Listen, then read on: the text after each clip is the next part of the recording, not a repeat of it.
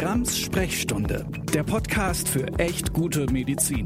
Eine Kooperation von Spektrum und Detektor FM. Hallo und herzlich willkommen zu Grams Sprechstunde, dem Podcast für echt gute Medizin. Mein Name ist Nathalie Grams, ich bin Ärztin und Autorin und ich hoffe, ihr seid gut in das neue Jahr gekommen und habt auch in diesem Jahr Lust, mit mir auf die Suche nach echt guter Medizin zu gehen. Ich habe jedenfalls große Lust, weiter mit Menschen darüber zu sprechen, deshalb ja auch der Name Grams Sprechstunde, wo Medizin besser werden kann, was ihr selbst für eure Gesundheit tun könnt und wie wir gegen Mythen in der Medizin vorgehen können. Ich freue mich, wenn ihr mir auch in diesem Jahr eure Fragen und Themenwünsche unter Sprechstunde detektor.fm zukommen lasst. Die heutige Folge ist auch ein Themenwunsch von euch und ich freue mich, dass wir gleich ins Thema ADHS bei Kindern, aber auch bei Erwachsenen springen können. Aber vorher checkt noch mal ganz kurz, ob ihr diesen Podcast auf eurer Lieblingsplattform abonniert habt und eurem Lieblingsmenschen schon gesagt habt, dass man diesen Podcast alle zwei Wochen mit interessanten und freshen Themen hören kann. Und dann lasst uns direkt beginnen mit dem neuen Jahr, mit einem spannenden Thema und mit einem neuen Gast. Ich darf ganz herzlich die Ärztin Annika begrüßen. Hallo, liebe Annika. Willst du dich meinen HörerInnen einmal ganz kurz selbst vorstellen? Ja, gerne. Ähm, genau, also Annika heißt ich, hast ja schon gesagt. Ähm, ich bin Ärztin in Weiterbildung für Kinder- und Jugendpsychiatrie und arbeite jetzt seit etwas mehr als vier Jahren in, in diesem Fachgebiet in einer, ich würde sagen, mittelgroßen Klinik für Kinder- und Jugendpsychiatrie. Bin jetzt zurzeit in der an die Klinik angegliederten Institutsambulanz ähm, tätig und habe im Laufe der Zeit schon viele Kinder und Jugendliche mit ADHS und deren Angehörige kennenlernen dürfen. Ähm, genau, bei uns in der Klinik wird keine, also wir betreiben keine eigene Forschung. Ich bin auch keine, keine Wissenschaftlerin jetzt primär. Das heißt, ich spreche jetzt hauptsächlich so aus, aus meiner eigenen Erfahrung, aus dem, wie wir im Alltag arbeiten und natürlich aus dem, einfach aus dem Wissen, was ich im Laufe der Aus- und Weiterbildung so mir aneignen durfte. Ja, ja, und ich glaube, der praktische mich, Blick. Ja, ich freue mich auch mega. Und ich denke, dass auch gerade der praktische Blick einfach jetzt hier die größere Relevanz hat, ähm, weil ich mir denke, es ist immer auch so ein, so ein Ding, wenn man so eine Diagnose bekommt oder wenn das eigene Kind eine solche Diagnose bekommt, dann braucht man ja vor allem erstmal auch praktische Hilfe. Und in die haben wir natürlich auch die wissenschaftliche Expertise einfließen lassen. Ich habe euch auch diesmal relativ viele äh, Links in die Show Notes gepackt. Wenn ihr nach dieser Folge sagt, ich muss da einfach noch ein bisschen mehr zu wissen oder ich muss es auch mal lesen, dann guckt gerne da rein.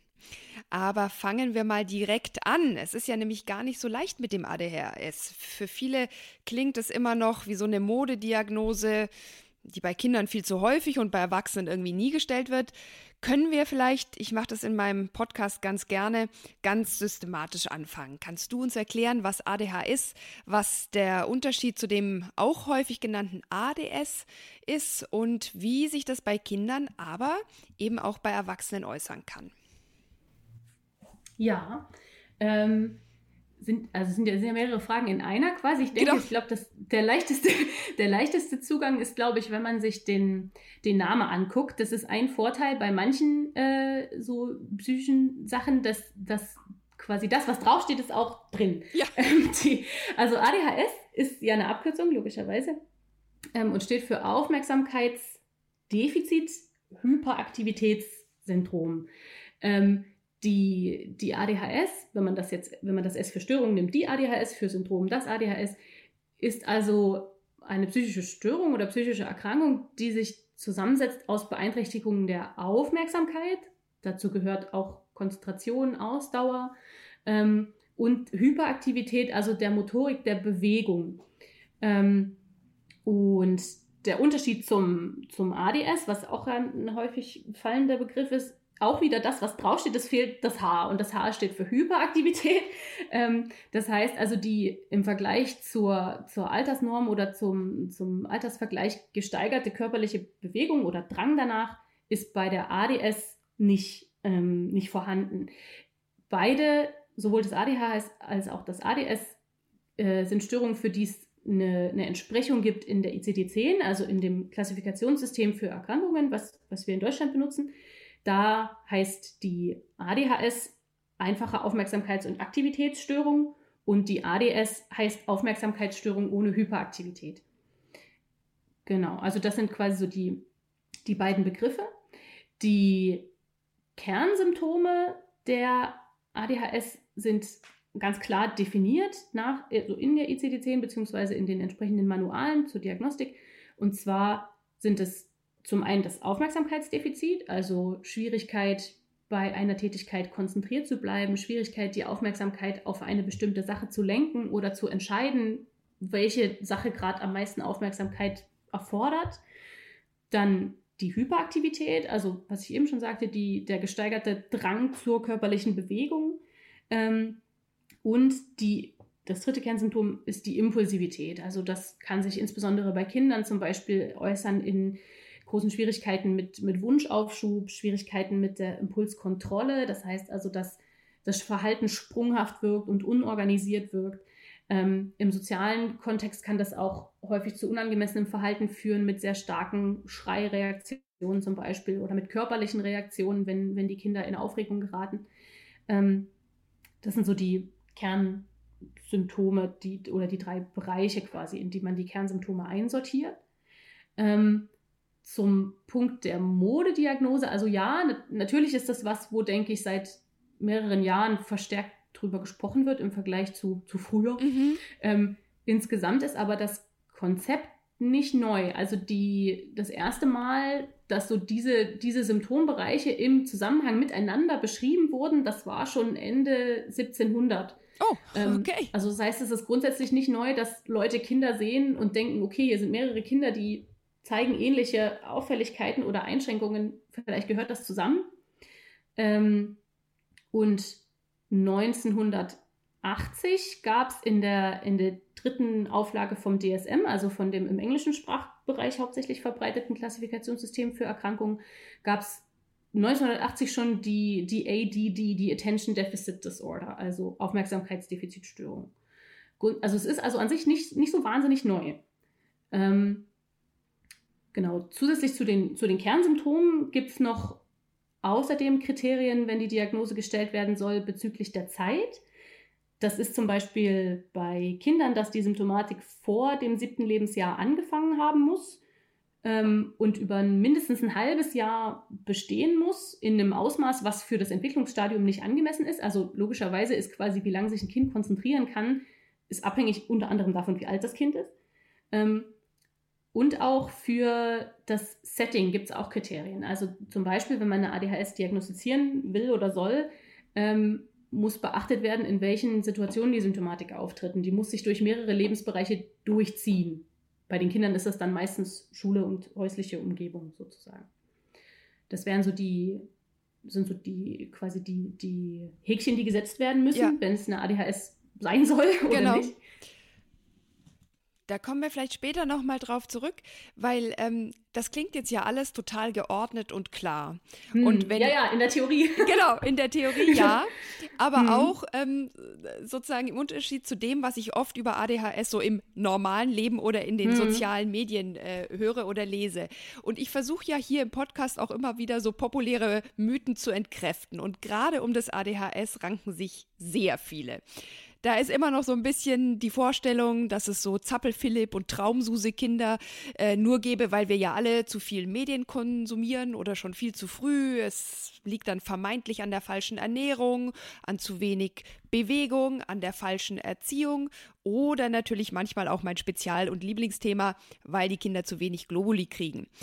Ähm, dann heißt es manchmal auch so ganz lapidar, ja, es ist ja nur, weil man jetzt so einen riesen Bohai um die Kinder macht, man soll die gar nicht so viel beachten. Früher hat sowas auch nicht gegeben. Ähm, was kannst du uns denn sagen zu den Ursachen? Du sagst ja, es ist schon häufiger und lange beschrieben. Es gibt klare Kriterien und es ist äh, sozusagen jetzt nicht einfach nur so ein Gerücht, was umgeht. Aber weiß man was zu den Ursachen oder kann man dazu noch ein bisschen mehr sagen? Mhm. Ähm, also die die, die erste Antwort ist, dass es nicht so richtig so nur eine Antwort gibt, wie leider so häufig.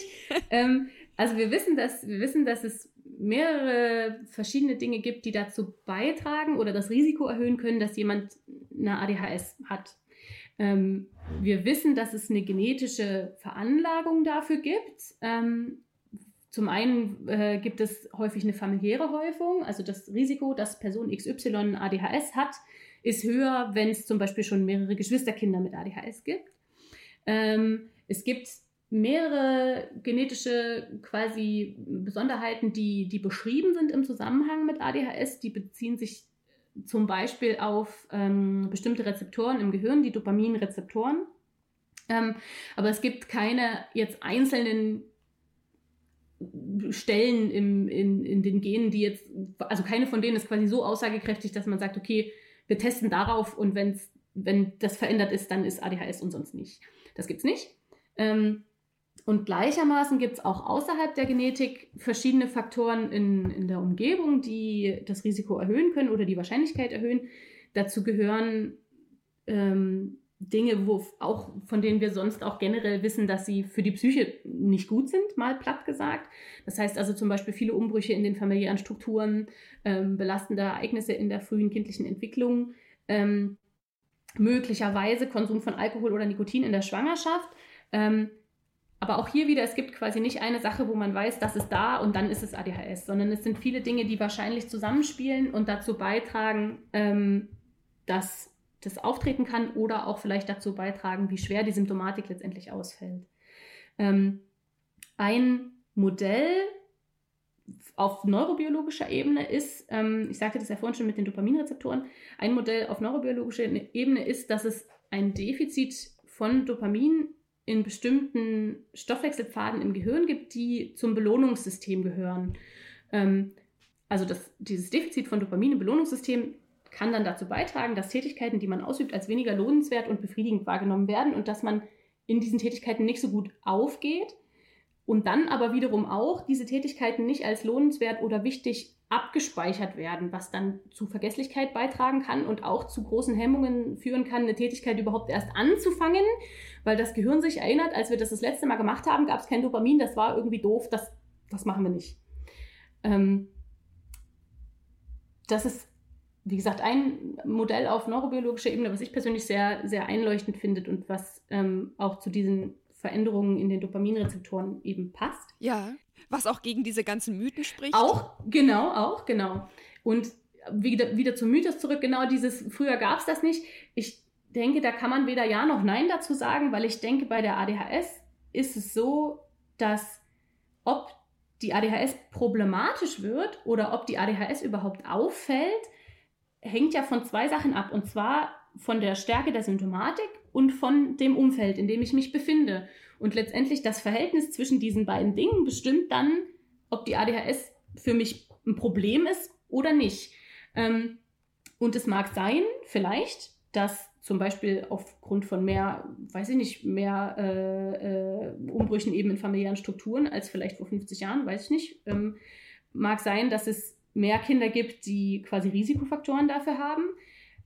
Ich denke, ein Punkt, der auf jeden Fall äh, nicht von der Hand zu weisen ist, ist, dass es deutlich mehr Awareness gibt. Also es wird einfach mehr darüber gesprochen. Es gibt mehr Leute, die überhaupt wissen, was das ist oder dass das existiert. Es gibt glücklicherweise mehr ähm, Mitarbeiter, Mitarbeiterinnen im Gesundheitssystem, die sich damit auskennen, ähm, was sicherlich auch in manchen Fällen zu einem gewissen sozialen Ansteckungseffekt führen kann. Das ist aber dann Aufgabe der Person, die die Diagnostik macht, das gegebenenfalls abzugrenzen. Und ich glaube auch, ohne dass ich jetzt selber schon jetzt wahnsinnig viel irgendwie Medizingeschichte so live miterlebt habe, aber ich denke, was schon auch der Fall ist, ist, dass sich die Ansprüche, die wir an Kinder insbesondere im schulischen Umfeld stellen, die haben sich natürlich auch verändert. Die, die Zeit, die überhaupt tagsüber Unterricht ist, die Zeit, die dann vielleicht hinterher noch mit, mit anderen äh, Dingen gefüllt wird, die letztendlich von den Kindern Aufmerksamkeit verlangen, selbst wenn das Sachen sind, die Spaß machen. Aber es ist ja trotzdem ähm, ist ja ein Unterschied, ob ich nachmittags Zeit habe, um völlig quasi unüberwacht und ungesteuert ähm, so ein bisschen mit mir selber zu sein oder ob ich dann hinterher ein Hobby habe, was, was ein hohes kognitives Level erfordert, wie, ne, wie eine Sportart oder äh, oder ein sehr ein Training, wo sehr viel Aufmerksamkeit erfordert wird. Ne? Also ich glaube, diese, das könnte, das könnte vielleicht diesen Eindruck, dass es alles häufiger wird, bedingen, dass einerseits mehr darüber geredet wird und andererseits aber eben auch die Ansprüche oder dass das Umfeld, in dem Kinder leben, sich verändern. Ja, und ich glaube, ein Punkt ist schon auch, dass man mit Kindern insgesamt achtsamer umgeht. Die müssen nicht nur irgendwie ja. erwachsen werden und da muss man sie halt leider durchkriegen, sondern man versucht es ja auch behutsamer zu machen und sie besser zu begleiten.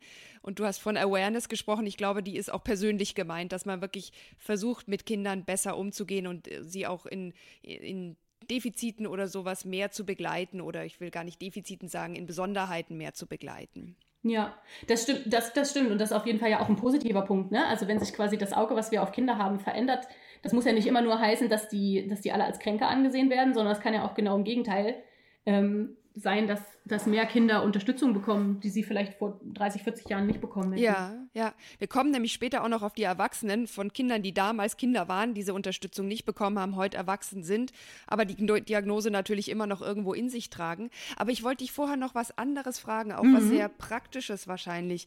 Ich meine, bei vielen Kindern kommt der erste Hinweis auf eine ADHS aus den Betreuungseinrichtungen, früh natürlich die Kita, später dann die Schule.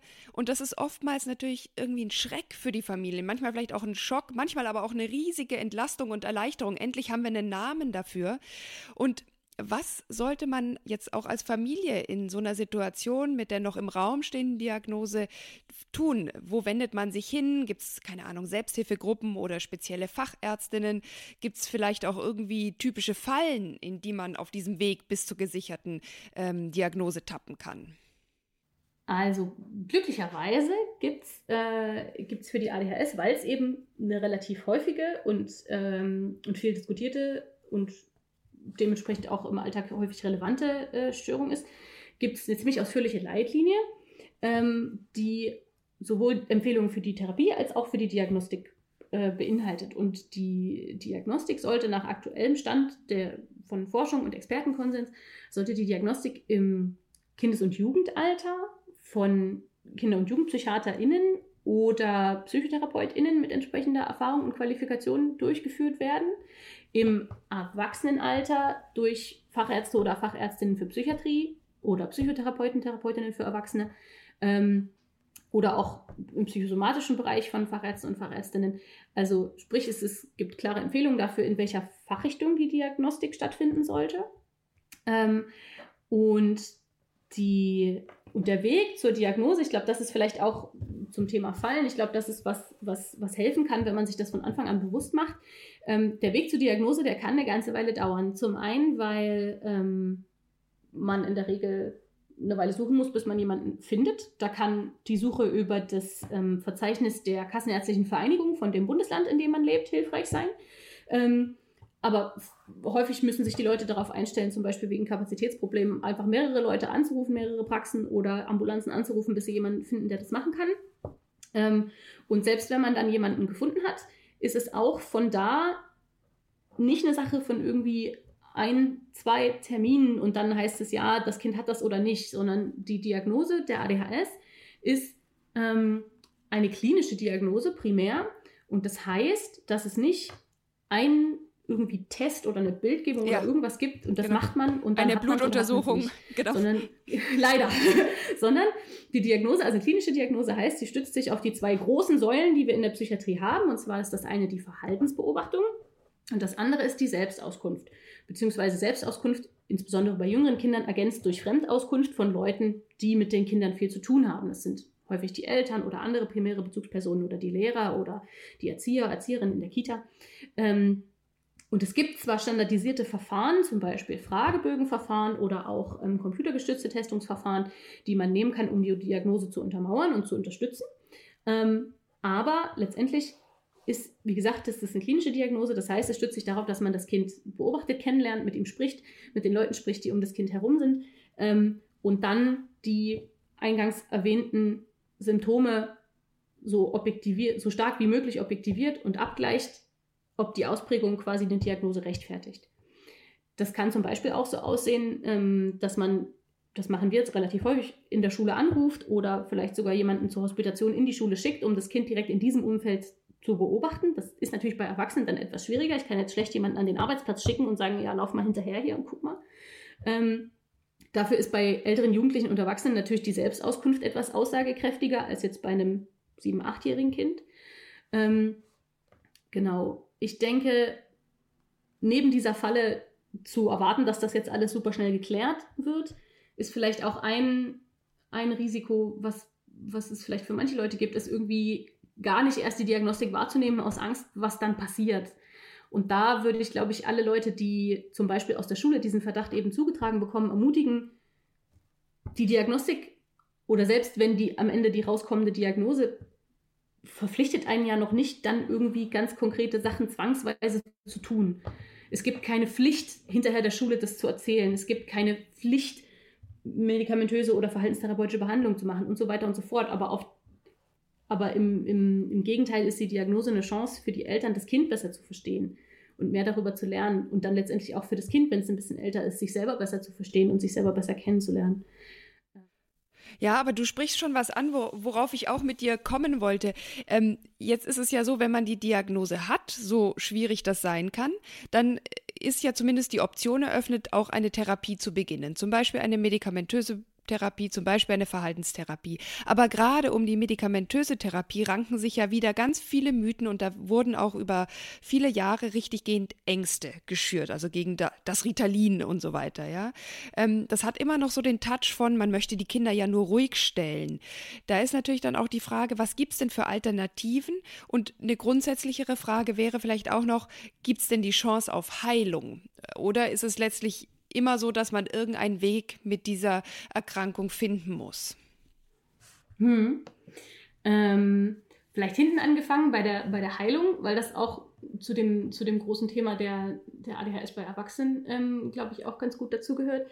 Ähm, es gibt keine einzelne Intervention, also kein therapeutisches oder medikamentöses Verfahren oder sonst wie, was man machen kann, um ursächlich die ADHS wegzukriegen. Das, das gibt es nicht, das wird nicht passieren.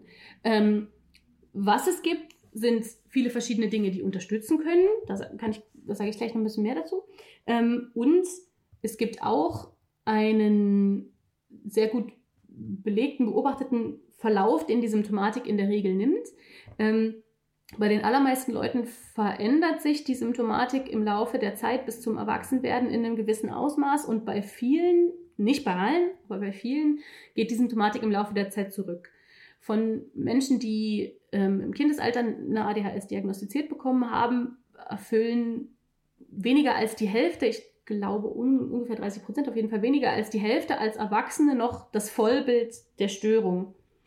Das kann aber auch wieder ähm, aus, mehreren, aus mehreren Ecken kommen, würde ich es mal nennen. Das eine ist, dass bei vielen Leuten tatsächlich die Symptomatik in der Intensität zurückgeht.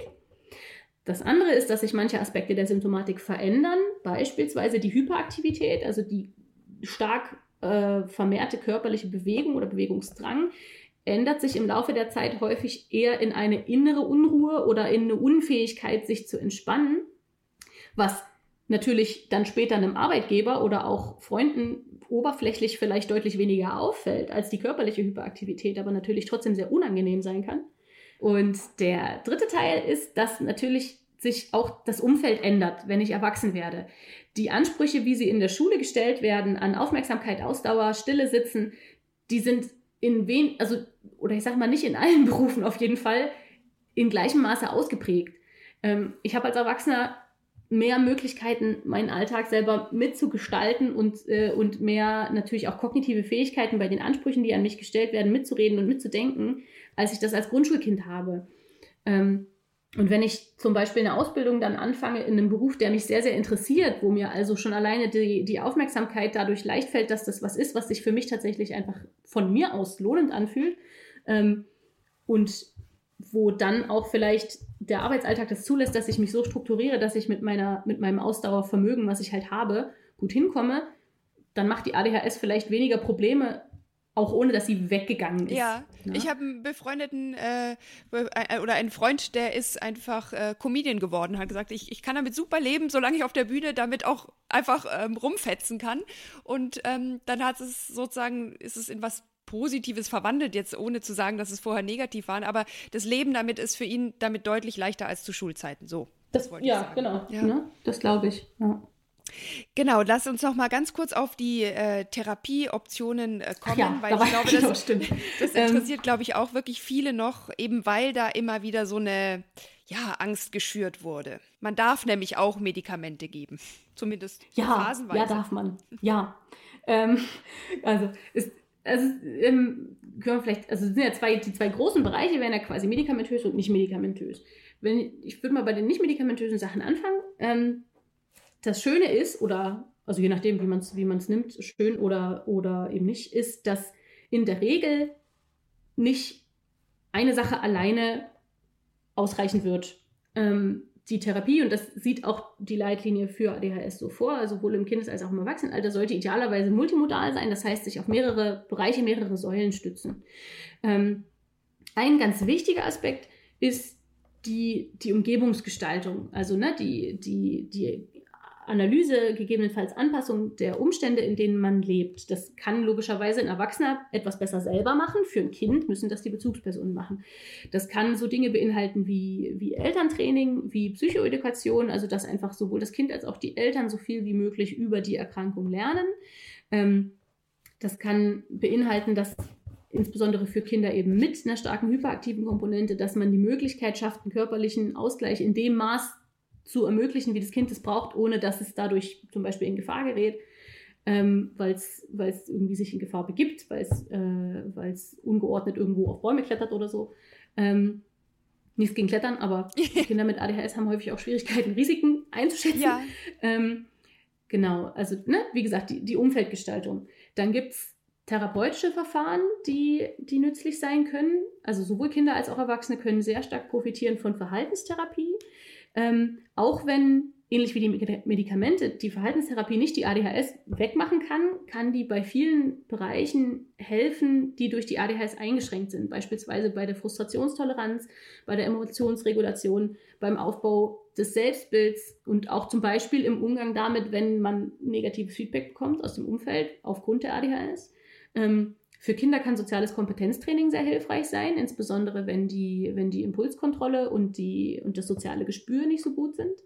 Und auch hilfreich für, für insbesondere für jüngere Kinder mit ADHS ist quasi ein Umgang mit dem Verhalten, der sich an die operante Konditionierung anlehnt. Das heißt, sogenannte Verhaltenspläne oder Kontingenzprogramme. Ähm, das heißt, dass dem Kind zum einen transparent vermittelt wird, welches Verhalten erwünscht ist und auch transparent vermittelt wird, was zum Beispiel, was ein positiver Effekt dieses Verhaltens ist oder was die Belohnung dafür sein kann und dass diese positiven Effekte dann aber auch unmittelbar erfolgen. Ich hatte ja vorhin schon die Frustrationstoleranz erwähnt. Für Kinder mit ADHS ist es sehr schwierig, äh, wenn eine Belohnung aufgeschoben wird oder nicht sofort ersichtlich ist oder wenn einfach zwischen dem Verhalten und der Konsequenz des Verhaltens, ob die nun angenehm oder unangenehm ist, sehr viel Zeit liegt. Das können diese Kinder einfach deutlich schlechter einordnen. Und solche Verhaltenspläne kann man dann zum Beispiel auch im Laufe der Zeit ausbauen und dann mit den Kindern üben und trainieren, dass sie zum Beispiel die sehr schnell verfügbaren Belohnungen sich auch aufheben und ansammeln können, um dann später irgendwas Größeres ja, dafür machen verstehe. zu können. Ähm, so dass, ne, und um auf diesem Weg zum Beispiel eben die Frustrationstoleranz und die Handlungsplanung zu unterstützen. Was nochmal zu den Mythen, ne, die, die Ernährung ist ja ein großes Thema. Also es gibt es gibt keine ausreichenden Daten, keine ausreichende Evidenz, dass es kategorisch empfehlenswert oder lohnenswert ist, bei Kindern mit ADHS irgendwie bestimmte Sachen wegzulassen. Egal, ob das jetzt Farbstoffe sind oder weißer Zucker oder was halt alles so im, im Gespräch ist, sage ich mal.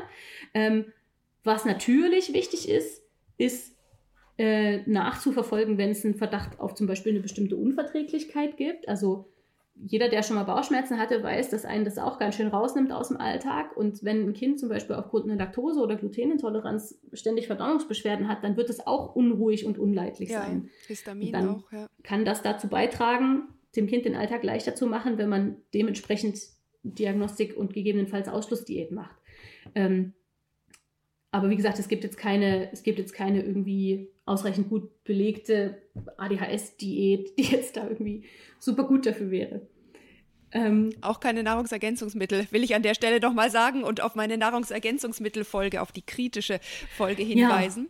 Ja. Ähm, ist nämlich auch ein riesiges Feld, was da alles ähm, als vermeintlich wirksam verkauft wird. Aber ich wollte dich gar nicht abhalten. Du wolltest bestimmt jetzt zu den Medikamenten kommen. Genau, nee, aber ja, genau, aber gerne, ist ja, ist ja richtig, genau. Ähm, Und genau, dann kommen die Medikamente. Und also klar, ähm, diesen Begriff mit dem Ruhigstellen, den, den höre ich auch ganz oft. Die Leute fragen danach oder, also manchmal fragen sie auf eine sehr nette, neugierige Art, manchmal werfen sie einem das vor. Also das, da gibt es ein breites Spektrum.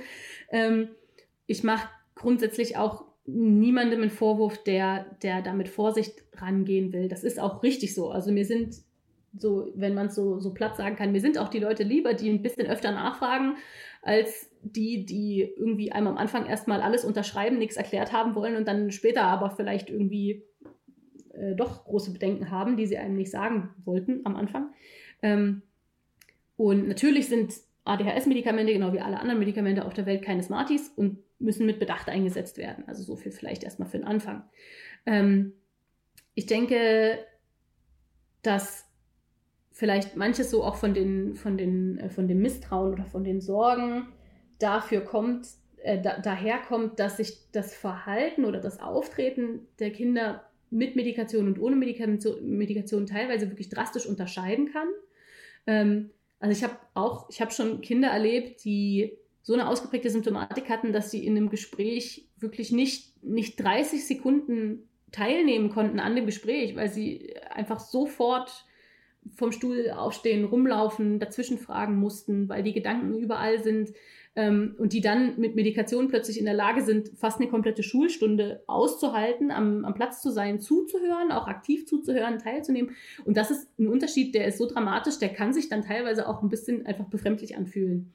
Ich denke, das könnte zu dem Misstrauen beitragen und ich denke auch, dass dazu beitragen kann, wenn man vielleicht mal Menschen erlebt oder kennengelernt hat, die in der Einstellungsphase waren oder die vielleicht eine nicht passende Dosierung hatten ne, oder, oder die Nebenwirkungen erlebt haben. Sowas merkt man sich natürlich auch einfach viel stärker, beziehungsweise kriegt man das viel stärker mit, als wenn möglicherweise in der Klasse des eigenen Kindes ein Kind ist, was früh mit Hilfenidat nimmt und damit total gut fährt. Das würde man ja überhaupt nicht merken. Ja, ja, genau. Das würde man ja überhaupt nicht hören.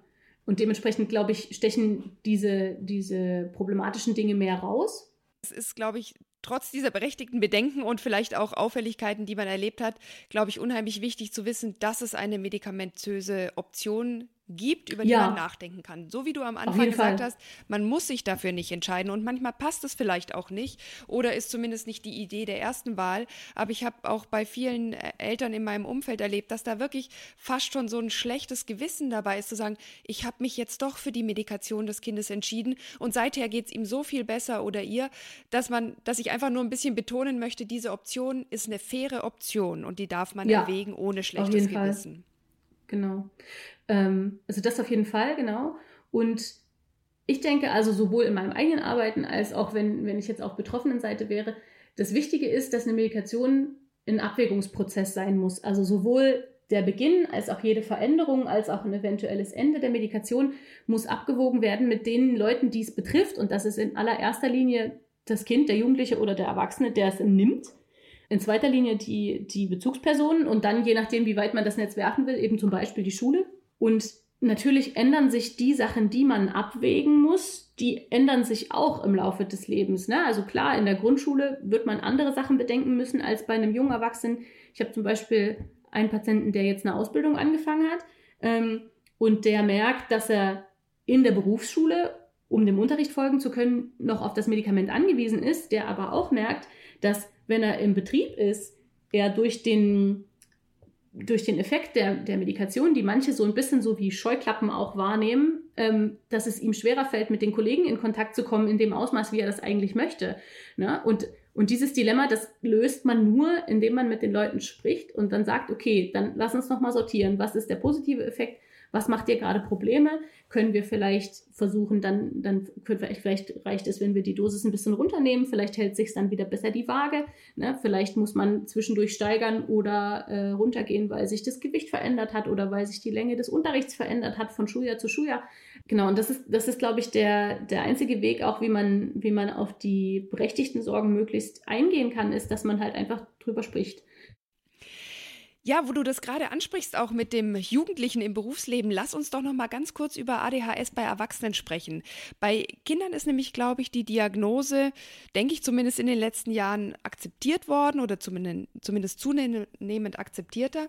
Bei Erwachsenen ist es aber eben in der Kindheit nicht so gewesen und die leben möglicherweise seit vielen Jahren mit Symptomen, mit Beschwerden. Für manche ist es fast schon eine Charaktereigenschaft geworden, aber trotzdem kann es natürlich massiv Auswirkungen auf das Leben, gerade auch aufs Berufsleben haben. Wie können Erwachsene vorgehen, die bei sich den Verdacht haben oder vielleicht auch einen solchen bei einem Mitmenschen in ihrem Umfeld äußern wollen? Weil das ist ja immer auch noch ein super sensibles Thema. Hast du da noch einen kurzen Tipp für uns?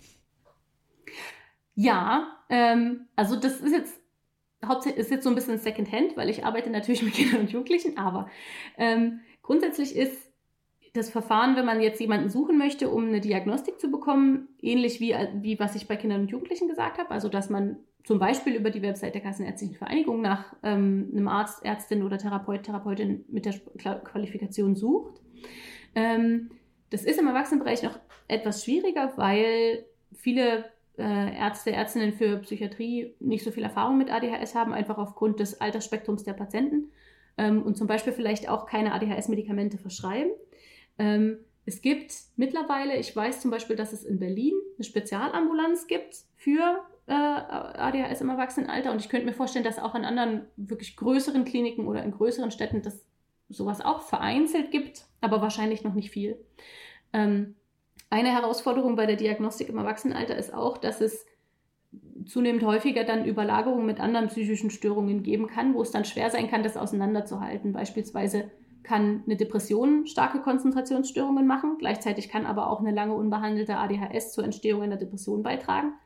Und auch zum Beispiel bei posttraumatischen Belastungsstörungen kann es zu sehr starker motorischer Unruhe und innerer Unruhe kommen. Also dieser Überlagerungseffekt ist häufig noch stärker oder noch schwieriger auseinanderzuhalten als jetzt bei jüngeren Kindern. Ja, Verstehe ich. Und viele Erwachsene haben ja auch schon ihre Kompensation voll aufgefahren und sind so dran gewohnt, dass man vielleicht bei sich selber gar nicht mehr auf den Gedanken kommt. Aber dafür gibt es dann ja die Hilfe von den Fachkolleginnen, die einem da dann auch behilflich sein können. Also ich glaube, die wichtigste Botschaft heute ist, wenn man jetzt nach dem Hören des Podcasts darüber nachdenkt und denkt, ach Mensch, das kenne ich doch irgendwie von mir und zwar schon viele, viele Jahre, dann soll man sich ruhig mal trauen, sich da dann auch an die ExpertInnen zu wenden. Ja. Klar, mehr als Nein sagen können die auch nicht. Ja, genau. und ähm, jetzt ist es ja hier ein Podcast für gute Medizin und oft auch über die Suche nach guter Medizin. Hast du vielleicht noch ein, zwei Tipps für Betroffene, die die Folge jetzt gehört haben, egal ob sie selbst betroffen sind oder ob sie Eltern sind, die du einfach mit auf den Weg geben kannst, falls, ja, wie so häufig die Medizin gerade nicht hilft oder der Weg zu echt guter Medizin schwer ist. Vielleicht auch, wenn eine Stigmatisierung im Umfeld auftritt.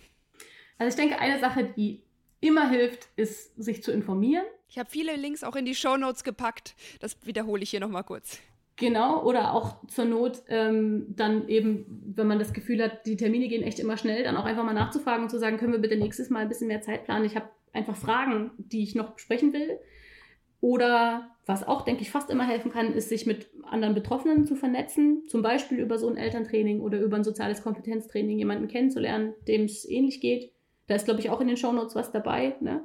Ähm, und vielleicht so einstellungsmäßig, ich, die Kinder und Jugendlichen und die Eltern, die ich in der Behandlung habe, wo ich wirklich das beste Gefühl habe, immer, das sind die, die sich selber oder eben das Kind annehmen als, als ganzen Mensch, als ganze Person, nicht als jemand mit ADHS, der dadurch Probleme hat. Ein ADHS ist, keine, ist kein temporärer Zustand und es ist auch keine irgendwie Schale, hinter der eigentlich ein normales Kind stecken würde, wenn man es denn mal beseitigen könnte, sondern es ist einfach, es ist eine Art des Seins, eine Art des Existierens und zu Denkens und zu Fühlens. Ähm, und je mehr man das akzeptiert und je mehr man auch dem Kind hilft, sich selber kennenzulernen, und ich sage manchmal den Jugendlichen so ein bisschen salopp, du musst, du musst dein eigenes Gehirn kennenlernen, du musst lernen, wie du dein eigenes Gehirn gut managen kannst. Das ist keine besonders wissenschaftliche Formulierung, aber ich finde es hilfreich.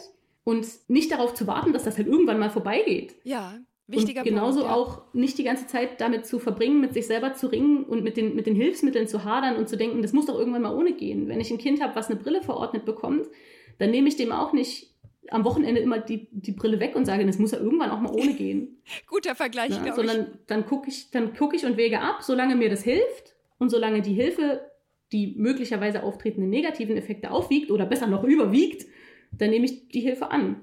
Ich kann ja nur gewinnen dabei. Sehr, sehr wichtiger Punkt. Das finde ich schön, dass du das gesagt hast, weil ich glaube, es geht ja letztlich auch einfach um die Wertschätzung der Kinder und auch der betroffenen Erwachsenen als Menschen, so wie sie ja. eben sind. Ja. Und genau. das Bild mit der Brille finde ich da ein sehr schönes. ja, genau. Also hinkt auf manchen Ebenen der Vergleich, aber für viele Ebenen passt der gut. Und ich habe auch selber eine Brille. Ich kann auch ohne die existieren, aber es ist halt einfach viel, viel anstrengender. Ja, ich verstehe gut, was du meinst. Ich trage auch seit kürzester Zeit ja. eine Lesebrille. Und je länger ich sie trage, das ist eine Offenbarung, ne? umso mehr verlasse ich mich darauf. Ja, ja. Und ich könnte, Wenn man die das erste Mal aufsetzt, ist einfach eine Offenbarung. Ja.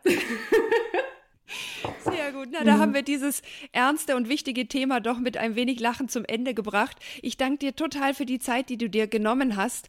Ich, ja, ich hoffe, dass der Podcast auch ja für manchen vielleicht die Hürde ein bisschen kleiner macht, sich Hilfe, kompetente Hilfe zu suchen. Vielleicht erstmal über die Links im Netz, vielleicht über eine Fachärztin oder einen Facharzt. Und ich wünsche euch in diesem Sinne alle nochmal einen ganz guten Start ins neue Jahr bleibt mir gesund und vergesst nicht, mir eure Themenwünsche an sprechstunde.detektor.fm zu schicken. Liebe Annika, vielen Dank an dich. Danke, gerne. Und mit allen anderen höre ich mich in zwei Wochen wieder. Ciao. Grams Sprechstunde, der Podcast für echt gute Medizin. Eine Kooperation von Spektrum und Detektor FM.